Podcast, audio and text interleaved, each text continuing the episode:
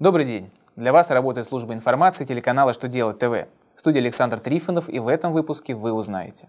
Что изменилось в налогообложении доходов по облигациям? Почему предлагается запретить вынесение судебных приказов по сделкам в простой письменной форме? Каков порядок проведения выездных налоговых проверок физлиц? Итак, о самом главном по порядку –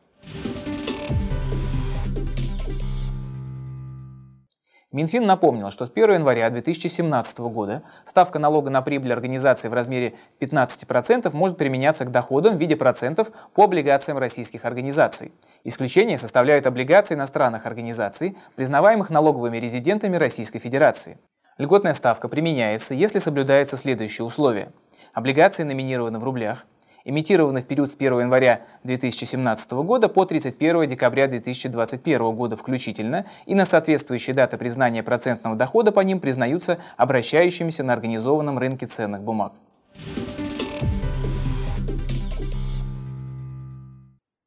На рассмотрение Госдумы внесен законопроект с изменениями в Гражданский кодекс России.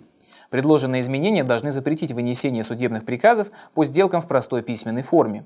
По мнению авторов проекта, он должен защитить интересы граждан, которые из-за мошеннических действий на основе вынесенных судебных приказов становятся должниками по сделкам, которых не заключали.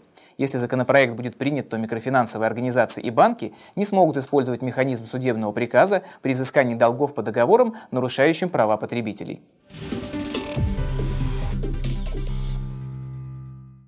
Минфин напомнил, что в Налоговом кодексе России во время выездной налоговой проверки не предусмотрено вынесение нескольких решений по физическому лицу, как предпринимателю и как лицу, не ведущему предпринимательскую деятельность.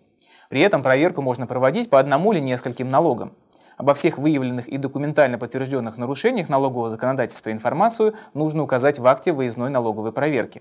Напомню, что взыскание налога с предпринимателей проводится по статье 46 Налогового кодекса России, а с физлиц налоги взыскиваются по статье 48 Налогового кодекса.